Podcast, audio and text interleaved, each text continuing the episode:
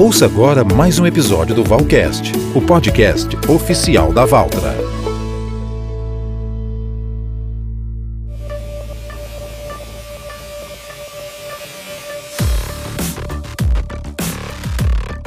Olá pessoal, tudo bem? Eu sou Erickson Cunha e este é mais um episódio do Valcast, o podcast oficial da Valtra no Brasil, que sempre traz novidades sobre a mais alta tecnologia em maquinários agrícolas e conta com a participação dos melhores especialistas do setor.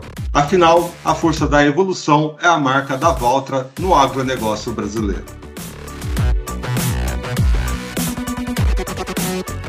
Valtreiros e Valtreiras, mais um Valcast está no ar. A segurança alimentar se tornou um assunto cada vez mais presente nos noticiários e há uma preocupação sobre a produção de alimentos no mundo todo. Por isso, esse episódio vai debater sobre o Dia Mundial da Alimentação, que é comemorado no dia 16 de outubro.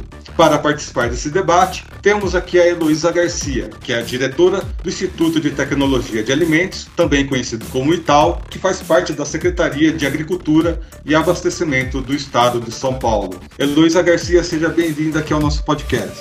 Obrigada, Edson. É um prazer estar aqui com vocês. Heloísa, obrigado mais uma vez por participar desse podcast para falarmos sobre segurança alimentar e as principais pesquisas do ITAL sobre esse assunto. O Instituto foi fundado em 1963 e é parte integrante de uma grande rede nacional de pesquisa. Ou seja, são quase 60 anos de história e gostaria que você contasse um pouco mais sobre o propósito e as principais ações do ITAL. Tudo bem. O, Instituto de Tecnologia de Alimentos, ele pertence à Secretaria da Agricultura, como você comentou. Nos anos 60, antes do Itaú ser criado, né, o IAC, que é o Instituto Agronômico de Campinas, que é um instituto irmão do Itaú na secretaria, pelo trabalho do IAC, é, muita produção agrícola começou a acontecer. Né? Então, tinha muita produção agrícola, cada vez mais crescente, e ficou claro que só a produção agrícola não é suficiente, porque senão você vai perder os alimentos e esses alimentos não chegam é, seguros, né, e nem, às vezes nem chegam para o consumidor. Então, naquela época, um grupo de pesquisadores começou a estudar as tecnologias de conservação de alimentos. E aquele grupo começou a fazer, o trabalho foi ficando tão importante que justificou um desmembramento dessa equipe e a criação do Instituto de Tecnologia de Alimentos. Então, a posição do Instituto é, é, é, bem quando acaba a produção agrícola, a produção animal, que é do Instituto Agronômico, Instituto de Zootecnia, e aí entra a tecnologia de alimentos para viabilizar a segurança do produto, para aumentar a conservação do produto, para viabilizar o abastecimento. Né? Então, na cadeia produtiva, tudo é importante, né? Mas o, o, instituto, a pesquisa do instituto, ela vem para dar continuidade ao processo de produção de alimentos para que você consiga levar esse alimento seguro e com o mínimo de perdas possíveis. Então, você me perguntou quais são as principais áreas de pesquisa do Itaú. Né? Então, o fundamento do Itaú está nas tecnologias de conservação de alimentos. Então, você vai ver os processos térmicos, secagem, é, processos de maturação, processos de fermentação, que são processos que vão conservar o alimento. E aí, nessa conservação, eu quero aumentar a vida útil, mas eu quero também garantir que o alimento seja seguro e que tenha qualidade. Então, um outro braço do Itaú, da pesquisa, é em termos de qualidade e segurança dos alimentos. Então, quando a gente pensa a qualidade, não adianta eu ter um alimento e entregar para o consumidor um produto horrível, com sabor horrível, né? Ou, ou, um produto que não tenha qualidade nutricional, né? Então, a, a qualidade, eh, tanto sensorial quanto nutricional é importante, e a qualidade em termos de segurança. A gente trabalha com microbiologia de alimentos, pensando na conservação dos alimentos, evitar o crescimento de micro-organismos, e também a não incidência de contaminantes. Então, você tem que entregar um alimento seguro para a população. Então, como é que está, por exemplo, a contaminação em termos de metais, em termos de contaminantes químicos, né? Então a parte de segurança é muito importante. E finalmente a gente tem um outro braço do Itaú que é a embalagem. Né? Então, nós temos um, um, centro que trabalha com todo tipo de embalagem: embalagem de aço, plástico, alumínio, vidro, embalagem para consumidor, sistemas de distribuição, onde aí eu completo a conservação. Né? Então, não adianta nem produzir alimento, não adianta ter um processo de esterilização se eu não tiver um sistema de embalagem que mantenha essa qualidade, essa integridade até entrega para o consumidor. Então, é, esse é o espaço de atuação do Itaú. Nós temos evoluído junto com a, a, a, tecnologia de alimentos, então hoje a gente tem trabalhado numa vertente que são ingredientes, novos ingredientes para a formulação dos produtos, né? E também muita coisa em termos de aproveitamento de resíduos da cadeia produtiva para produzir coprodutos, para produzir produtos de valor agregado e assim também reduzindo a perda. Pois é, e o ITAL ele se divide em unidades de trabalho, cada uma atuando em uma frente específica dentro desse grande universo que é a ciência de alimentos, né? Talvez as pessoas não percebam, mas é um universo que está sempre evoluindo. Inclusive, né, quando a gente fala em questão de embalagens, as embalagens vão passar por uma reformulação a partir do final desse ano até o final do ano que vem. Né, as embalagens, principalmente com relação às informações dos alimentos, né, as informações da nutrição de cada um do, dos alimentos do supermercado que tem disponível no supermercado, todas essas embalagens vão passar por uma grande reformulação. E dentro de tal, há pesquisas focadas né, em cada uma dessas grandes unidades, ou seja, temos uma unidade focada em carnes, em embalagens, em chocolates, hortifruti, contaminação, enfim. Como cada uma dessas unidades se complementam e o que elas representam para a alimentação dos brasileiros? É, uma coisa muito importante é que a pesquisa, ela tem que ser feita, a pesquisa, principalmente nos institutos, ela tem que estar olhando o mercado. Né? Não adianta eu fazer uma pesquisa que não tem aderência com a demanda do mercado. Então, é uma obrigação do Instituto estar tá sempre entendendo para onde o mercado vai. E por isso, a gente também está sempre mudando, porque, como você falou, é um mercado em transformação. Há 20 anos atrás, eu falaria para você que quem de definia tendências em embalagens era o supermercado os pontos de venda. Hoje, quem define tendências de embalagem é o consumidor, né, que assumiu um protagonismo em termos das suas demandas para os produtos. Né? Então, isso vai mudando e trazendo novos desafios. Então, o desafio, por exemplo, da rotulagem nutricional, ele é importante e o Instituto tem que estar preparado para fazer as análises necessárias para a rotulagem é, é, nutricional. Né? Então, eu tenho que estar capacitado para fazer análise de de gordura, de gordura trans. Então, o Instituto tem que estar à frente para quando o mercado precisa, ele tem que estar pronto para atender. Então, como você mencionou, nós temos quatro unidades eh, que a gente chama tecnológicas. Uma atua na cadeia de produtos cárneos, outra na parte de leite e derivados, outra na parte de frutas e hortaliças e outra na parte de cereais, pães, chocolates, balas, confeitos. Além disso, nós temos um centro que trabalha com ciência e qualidade dos alimentos, que tem laboratórios para análises microbiológicas, análises sensoriais, físicas e químicas, e o laboratório de embalagem. A, gente atende o cliente pelo segmento.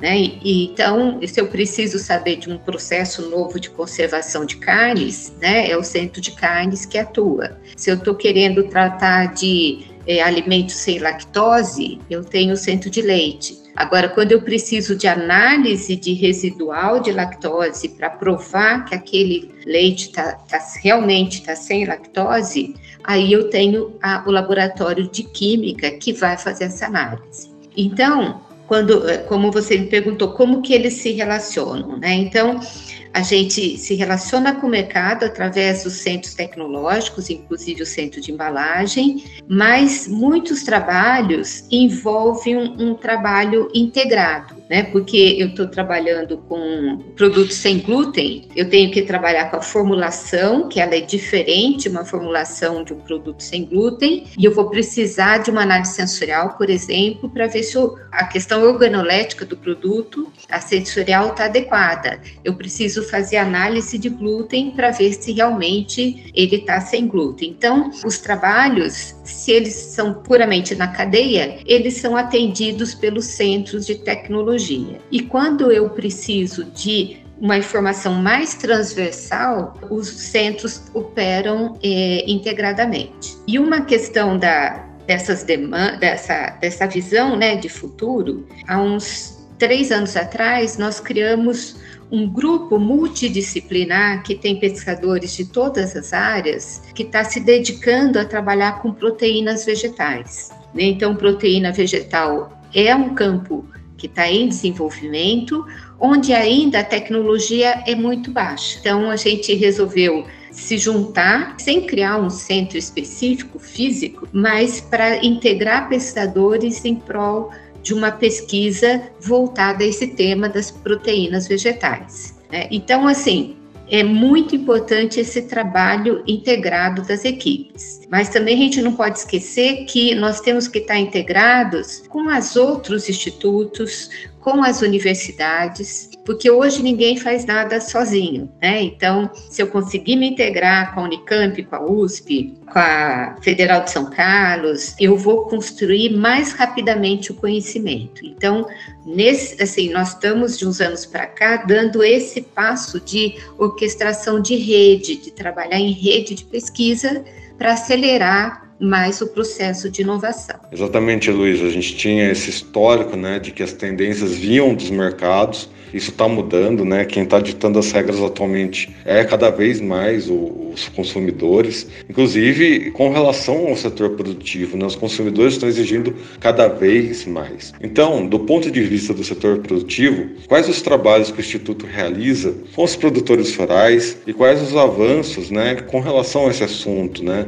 Com relação a essa extensão rural para algo que é tão valioso quando falamos em sustentabilidade e segurança alimentar. Olha, como eu comentei com você, é, nós temos que estar antenados no mercado, para onde o mercado vai. Então, eu tenho um grupo aqui no Itaú, a gente chama de Plataforma de Inovação Tecnológica, que é um grupo que analisa tendências, prospecção de tendências para orientar o mercado para onde que assim, que a gente indica que, que, que o mundo está indo. Então, é, esse projeto, esse, essa área já criou vários relatórios. Esses relatórios eles estão disponíveis no nosso site. Quem entrar no site do Itaú, entra na área de, da plataforma de inovação tecnológica e você pode ver a nossa série Trends 2020. Então, eu tenho Food Trends 2020, a parte de é, o que é tendência na parte de chocolates, o que é tendência na parte de é, ingredientes, o que é tendência na parte de produtos de laticínios, bebidas não, não alcoólicas. Então, esse estudo de tendências a gente faz e deixa disponível, livre para o mercado estudar, analisar, aproveitar o que acha que deve. E aí, o que, que isso interfere na cadeia? Né? Então, aí, a, a indústria de alimentos, ela é a interlocutora com a produção agrícola. Né? Então, se eu tenho que ter um produto com, sei lá, um, um, vou fazer uma extração de proteína vegetal de feijão, né? Eu tenho o IAC, Instituto Agronômico, que tem espécies de feijão diferente e ele pode chegar numa espécie de feijão que tem mais proteína. E essa proteína e essa espécie vai até o produtor. E aí eu crio a cadeia, né? Eu junto desde a produção até o consumidor que está querendo utilizar, comer mais proteínas de origem vegetal. Então você tem que a, a informação ela é importante e criar essa cadeia. Então é, hoje você tem indústrias que elas já são verticalizadas. A produção agrícola não é dela, mas ela já é verticalizada. Ela já pede para o produtor, fala, olha, eu quero essa espécie desse produto, eu quero essa variedade desse produto, que vai estar tá ligado com o mercado que ela quer atacar. Então essa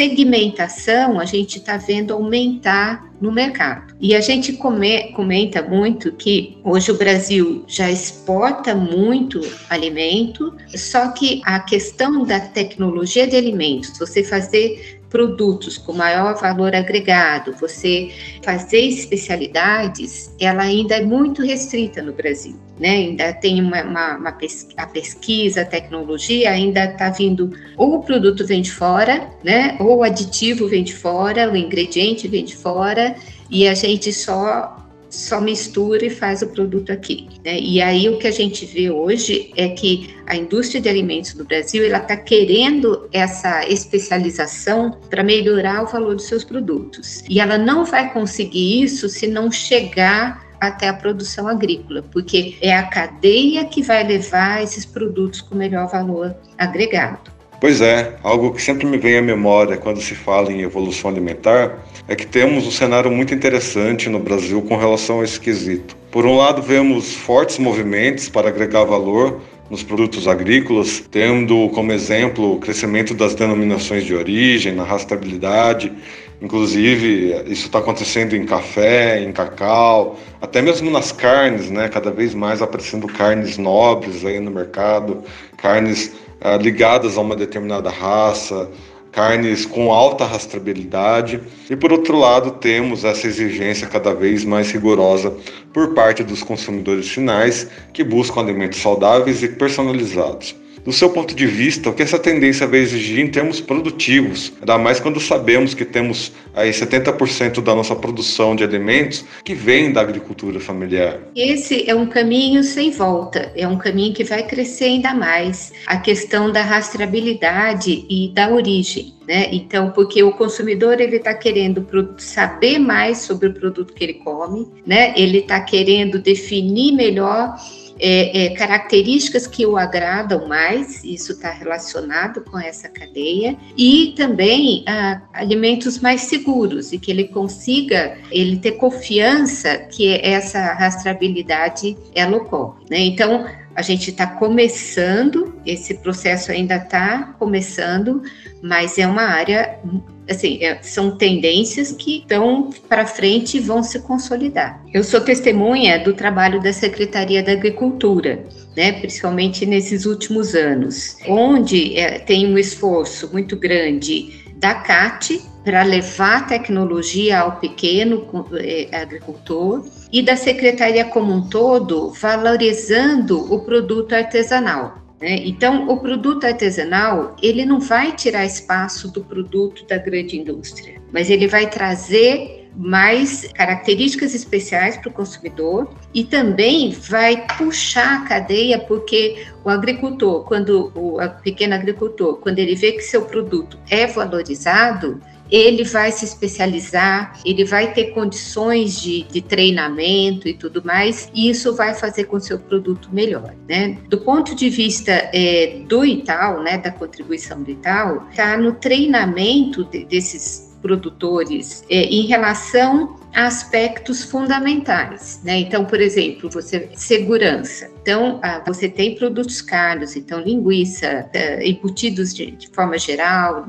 que são especialidades da produção artesanal. A, a, missão do Itaú é ajudar o produtor artesanal que, quando ele for fazer o produto, o produto dele seja o mais seja tão seguro quanto ao da indústria, que tem um investimento muito grande na segurança do alimento. E agora, para isso, a gente tem a obrigação de levar informação para esse produtor. E aí é poder contribuir mais para a consolidação de uma dessa cadeia dos pequenos com qualidade e com segurança. Inclusive, quando a gente fala sobre essas percepções com relação ao agronegócio, inclusive quando a gente discute sobre o futuro é, desse setor, a gente vê que as pessoas estão percebendo a, a, importância do agro. Né? A gente tem essa pesquisa recente do Instituto de Todos a Uma Só Voz, que mostra claramente isso, né? que as pessoas, quase 70% das pessoas entrevistadas pela pesquisa, têm uma percepção positiva, uma visão positiva com relação ao agro, e a grande maior parte dessas pessoas que foram entrevistadas relacionam o agronegócio diretamente à produção de alimentos. Né?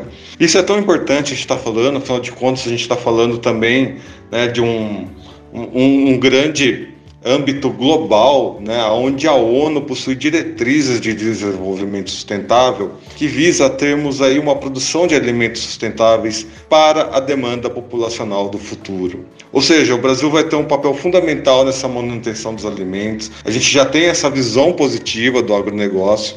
E isso vem se fortalecendo desde o início da pandemia. Mas quais avanços ainda serão necessários para atender essa demanda do futuro aí com um agronegócio sustentável, com um agronegócio bem visto pelas pessoas, né? Qual que é a sua opinião com relação a isso? Então, você tocou num ponto importante, que é a valorização do agro. Isso é muito importante para as pessoas que trabalham no agro, né? Porque eh, por muitos anos no passado, parece que essa atividade ela ficava escondida, né? Só se falava da indústria e tudo mais. Mas o agro conseguiu se mostrar nos últimos nos últimos anos. Essa valorização é muito muito justa, né? E a, ela é, incentiva a produção. O nosso agro também está se modernizando muito, né, em termos de adotar pesquisa, adotar técnicas, equipamentos. Então, a gente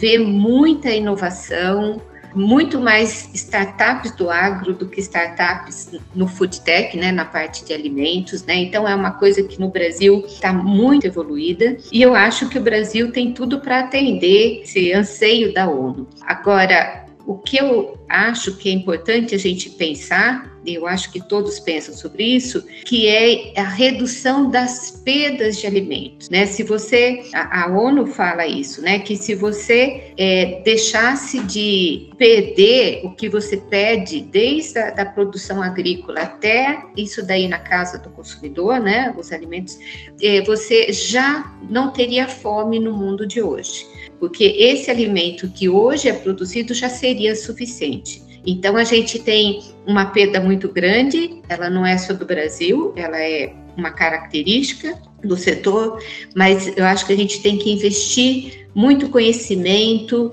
é, mu muita atenção é, e muito investimento no sentido de melhorar a cadeia para transformar o resíduo em coproduto, né, para pegar esse resíduo e produzir coisas de maior valor agregado, para que você tenha sistemas de embalagem melhores e você evite a, a perda do produto no transporte, no supermercado. É, você tem que trabalhar na cultura do consumidor para um consumo sustentável, né? Comprar o que ele vai comer mesmo, o que ele precisa, né? Senão ele vai jogar coisa fora. A gente, como tem uma natureza tão rica, eu vejo que o, o brasileiro não, não, se incomoda muito de jogar alimento fora, né? E isso é uma judiação. Você vai para a Europa, isso até arrepia eles. Né? Então, assim, é uma questão de que a gente tem essa, essa vantagem de ter essa natureza tão rica, mas eu acho que nem por isso a gente tem que aceitar a perda de alimentos. Né? Então, é nos centros de distribuição, é na, no transporte, nós temos muito que melhorar. Pois é, Luiz, e quando a gente fala nessas constantes atualizações aí uh, do setor de alimentos, né, todas essas questões que a gente está conversando aqui, isso me lembra um pouco até quando a gente fala de São Paulo, né? São Paulo, não só a cidade como o estado como um todo, né? Uh, a gente tem sempre essa visão de grandes cidades, né? Grandes indústrias, enfim e da capital em si, né? No entanto, o estado ele tem uma pluralidade produtiva que chama atenção. A cana-de-açúcar é um exemplo, né? A zona citrícola, a rota das frutas, aqui perto de Campinas, e até mesmo as fazendas urbanas que estão no coração da grande São Paulo, estão fazendo esse movimento de unir cada vez mais ambientes urbanos com ambientes que seriam os ambientes rurais, né? Uh, diante desses exemplos, né, uh, até mesmo trazendo toda essa questão do desperdício, você acredita que uh, esse papel de unir as zonas urbanas e as zonas rurais, elas começam a se concretizar? A gente começa a entender cada vez mais esses vínculos entre as metrópoles e as zonas rurais? Olha, é, assim, São Paulo é grande, mas é muito menor do que o Brasil né? Mas a gente tenta usar a terra da melhor forma possível, né? E a terra e com tecnologia você pode usar a mesma terra, você vai não não não não esgota a terra, né? Mas trabalha com tecnologia para que essa terra fique sempre produtiva. Então cuidado, esse cuidado, cuidado com as reservas ambientais, né? Isso a gente tem trabalhado. São vários exemplos. Você citou da cana, citou da fruta. Um exemplo que eu acho muito legal é o do, da, do suco de laranja. A gente fala assim, ah, é tão bom fazer um suco de laranja em casa, tudo, só que daí você pega o bagaço e joga fora, né? E você pega a indústria de, de suco de laranja, hoje, é, ela não pede nada né? O bagaço é usado para fazer ração animal e é exportado para uso como, na ração animal. Né? Então, hoje, se uma laranja chega na, na, indústria de suco de laranja, não se pede nada, é aproveitado tudo. E aí você tem uma coisa que é virar lixo, ela vira um produto que serve de alimentação, né? Além do mais, assim, tem pectina, tem outros ingredientes que vêm dessa indústria, né? Então, é, São Paulo, é, eu acho que ele consegue mostrar que, primeira coisa, a gente tem que valorizar a nossa terra, tratar com respeito, e isso é tratar as nascentes, tratar o, o rio, tratar as, as áreas de preservação, produzir com tecnologia, né? Quando você dá o exemplo da cana, né? Você levar tecnologia para a poda, o plantio direto, você tem várias é, frentes, né? E a, trabalhar o máximo possível para você aproveitar as perdas, né? Eu acho que a gente tem muito ainda que crescer é, nessa parte do aproveitamento de perdas, mas a gente está evoluindo. O trabalho é, é muito grande e não tem fim, porque eu acho que sempre a gente vai poder otimizar. Bom, já que a gente está falando né, sobre essas questões de desperdício, é bom a gente trazer aqui também o ponto de vista da tecnologia, né? Qual é o papel das máquinas agrícolas para o trabalho da ciência de alimentos, né? Como que a agricultura de precisão pode potencializar a produção e reduzir os gastos, reduzir os desperdícios, enfim. Eu acho que a tecnologia é fundamental. Então, hoje você tem os equipamentos, eh, você deve saber bem melhor do que eu, né, que já localiza onde que eu tenho que aplicar o defensivo agrícola, né? Então, eu não preciso mais aplicar generalizado. Eu coloco defensiva agrícola na região que eu preciso. Isso é um, assim, um ganho para o meio ambiente muito grande. Eu posso controlar com a, mecanização e as, e as tecnologias a quantidade de água que eu vou irrigar. Então, essa quantidade de água no ponto necessário para a produção, sem desperdício e sem é, afetar, né, causar erosão e outras coisas na terra. Então, o que a gente vê é que essas tecnologias, a mecanização, essas novas tecnologias, elas estão fazendo você ter uma agricultura mais otimizada, e aí eu estou utilizando de forma mais adequada os recursos que a natureza nos dá. Né? Então, eu estou respeitando mais a terra, eu estou usando menos água, eu estou aplicando defensivo só na hora que eu preciso e eu vou também aumentar a produtividade agrícola. Né? E aí, aumentando a produtividade agrícola, eu vou produzir mais na mesma área. Né? Então, é sabendo respeitar os limites do meio ambiente e, e produzindo o que a sociedade precisa ou que vai precisar cada vez mais. Então, se a gente não conseguir, sem essa otimização da produção, né, seja ela é, quando você tem uma produção vertical, por exemplo, numa cidade, né, onde você consegue produzir mais rápido o alimento ou reduzir a distância de transporte, consequentemente, menos combustível você vai gastar, menos emissões para o ar. Então, toda essa gestão, ela está indo no sentido de usar de uma forma mais, com mais sabedoria o que a natureza nos dá, né? Então, nós estamos no caminho certo. E dentro desse processo da digitalização, dessa implementação de condutas sustentáveis, enfim, toda essa nossa conversa que está gerando, né,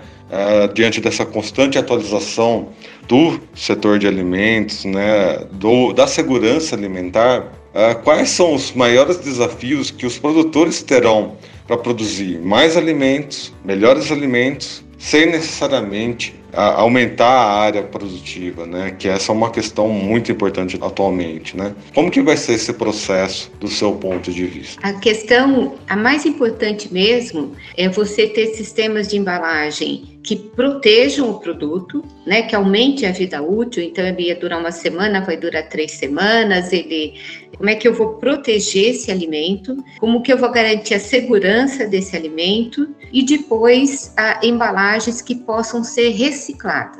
Nós temos algumas linhas de produtos que são materiais de embalagem é, plástico que vem de fonte renovável. Né? Então, o Brasil hoje é um grande produtor de polietileno que vem da cana-de-açúcar.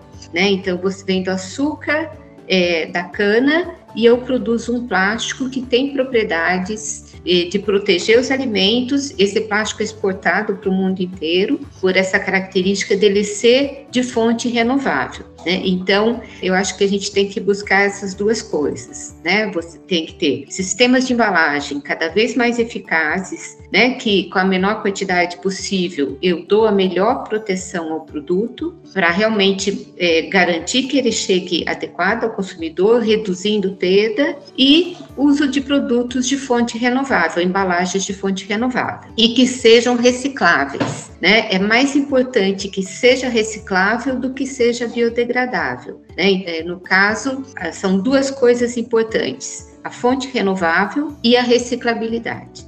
Por fim, a senhora faz parte de uma lista que selecionou as 100 mulheres mais influentes do agronegócio. Em uma época em que se fala tanto de ciência, né, para a saúde, ciência para a segurança alimentar e da participação feminina no agronegócio, o que está entre essas 100 mulheres mais influentes do setor representa para a senhora? Então, olha, nós conversamos aqui a entrevista toda e ficou muito clara a importância da ciência. Né? A gente viu na pandemia a importância da ciência para a saúde mas a importância da ciência para os alimentos, para a qualidade dos produtos que chegam para o consumidor, para o uso racional do meio ambiente, a ciência também é fundamental. E às vezes fica escondido, né? O quanto de ciência tem, inclusive até na produção das máquinas que vocês eh, colocam no mercado, né? Quanta ciência para produzir para gerar aquela tecnologia que está ajudando o mercado. E a questão de ser mulher, eu acho que